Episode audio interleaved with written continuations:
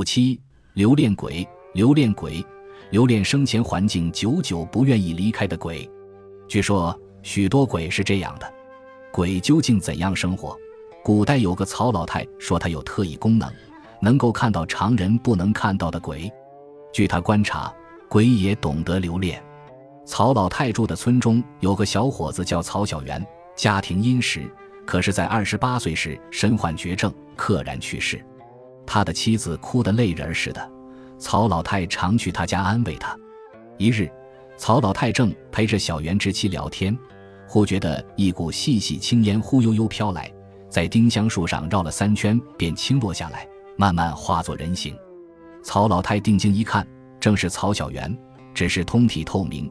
看得见里面的五脏六腑，这人形一脸痛苦，双手急切地挥舞，嘴巴紧张地开合，激动万分地想走上前与他妻子叙说，可被旺盛的阳气挡着，使他怎么也靠不拢来。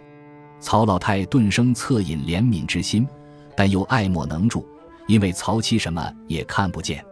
过了一段日子，曹老太到曹家去，看见媒婆正在劝说曹妻改嫁。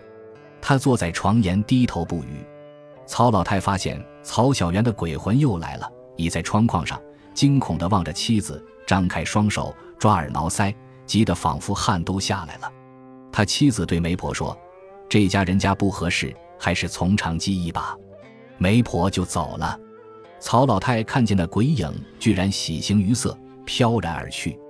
曹老太忍不住对曹妻说：“小袁在窗外看你多时，现已走了。”曹七惊跳起来，在哪里？他人呢？小袁，真是你来了吗？扑到窗前，凭窗眺望了许久。后来那媒婆来往频繁，终于把亲事定下来了。曹老太经常看到曹小元鬼影奔走相随，表情惶然。南家下定亲礼的那天，他眼睛直愣愣地盯着妻子的房间，久久不肯离去。到了娶亲那天。南家抬着花轿来到曹家村，曹小元的鬼影缩在墙角，黯然神伤，通红的眼睛盯着他妻子的一举一动。到了夫家，门神将曹小元挡住了，眼睛一瞪：“你是哪路鬼怪，胆敢擅闯民宅？”曹小元跪在地上，苦苦哀求放他进去，总算感动了门神，一侧身让他进了屋。他进屋之后，缩在墙角。看着自己的妻子和别人举行了婚礼，婚礼完毕，客人散尽，新房里也已灭烛就寝。